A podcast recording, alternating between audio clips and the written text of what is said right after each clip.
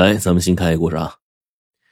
高峰呢是一个出色的刑警，工作起来跟拼命三郎似的。这天一下班，队长就把他叫到办公室说：“刚接到消息，贺某越狱了。这个人对你恨之入骨，他这次越狱潜逃啊，很有可能向你寻仇，你一定要加倍小心呐。”整整一个上午，高峰都心事重重的。这些年被他亲手擒获的犯罪分子有多少，他自己也说不清。但是令他记忆最深刻的，无疑就是这个叫贺猛的家伙。六年前，贺猛拦路抢劫，重伤一人之后畏罪潜逃，和警方就玩起了这个猫捉老鼠的游戏。贺猛家里有一位老母亲，还有一个不到两岁的儿子，警方判断。他在逃至外地之前，很可能会冒险回家一趟。高峰和另外一个警察就接受任务了，在贺某回家的必经路上昼夜蹲点设伏。高峰主动提出自己负责晚上值守。这个沉默寡言的汉子一向习惯把最重的担子往自己肩上扛。两个多月的时间里，高峰晚上没合过一下眼，实在是困得不行了。他就狠狠的掐自己大腿，草丛里面全都是凶猛的毒蚊子，一咬一个包，一抓一片血呀，红肿几天不退，皮肤溃烂难愈。还有一次，高峰被毒蛇给咬了一口，差点小命都丢了。几十天下来，高峰瘦了二十斤，整个人快脱形了都。结果呢，徒劳无功。最后，高峰接到撤退的通知，上面还特意给他批了几天假，让他好好休息一下。高峰回到家的那一刻，整个人就跟抽去了筋骨一样，一头倒在床上，只想大睡一觉啊！不知道什么时候，窗外天色忽然就变了，狂风大作，电闪雷鸣，在暴雨声中，高峰眼睛半睁半闭，像是睡着了。又若有所思，忽然呢，一跃而起，披上雨衣，冲进了雨里。高峰要去做什么呢？他忽然间就想到，越是这种极其恶劣的天气，越有可能被逃犯钻了空子。说不定贺猛藏身数月，就为了这一刻呢。风越刮越猛，雨越下越大。高峰潜伏在灌木丛中，紧紧盯着通往贺猛家的那条路。在闪电照亮天地的那一刹那，高峰看到了一个疾奔而至的身影，是贺猛，一定是他。高峰深吸了一口气，甩掉身上的雨衣，伴随着隆隆雷声，迎着对方走了过去。两个男人在雨夜里展开了殊死搏斗，地上的水流都被染成了红色。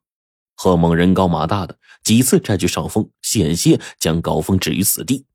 但是高峰硬是靠着不屈的意志，最终反败为胜，将贺猛给按在地上，绑了他手脚。贺猛被押上了警车，回头看了看家的方向，然后用充血的眼睛看着高峰，从胸腔的深处发出了一声嘶吼：“我会杀了你，总有一天我会杀了你。”六年后的今天，贺猛成功越狱了，他真的。会来找自己报仇吗？回家的路上，高峰的脚步有些沉重。突然，高峰感觉身后好像有人盯着他，他蓦然转过身，却连个人影都没看到。等高峰走远了，从街边的一棵梧桐树后，慢慢的走出来一个人。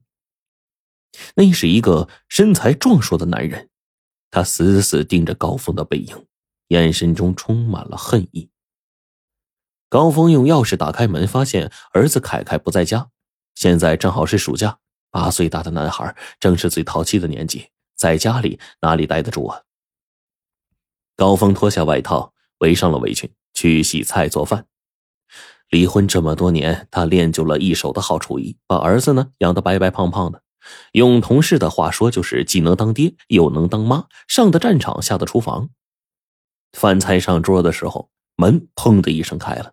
凯凯抱着一个篮球，满头大汗跑进来，大概是饿坏了，二话不说，伸手就去抓盘子里这鸡腿高峰把儿子手打开，带着笑容呵斥道：“像什么样子呀？洗手去！”凯凯狼吞虎咽的吃着，高峰边给儿子夹菜边说：“凯凯呀，呃，爸爸跟你商量一件事情，你最近呢，能不能多待在家里，尽量少出门呢？”凯凯嘴里嚼着饭，含混不清的说：“为啥呀？”高峰沉吟着，决定实话实说：“有一个囚犯刚从监狱里逃出来，这个人是爸爸当年亲手擒获的，我怕他为了报复我，把你。”当做下手的目标，这凯凯的反应出乎高峰意料，他一下跳起来了，满脸兴奋之色呀，直嚷着：“呃，这这真的，你没骗我！”这下把高峰给弄懵了。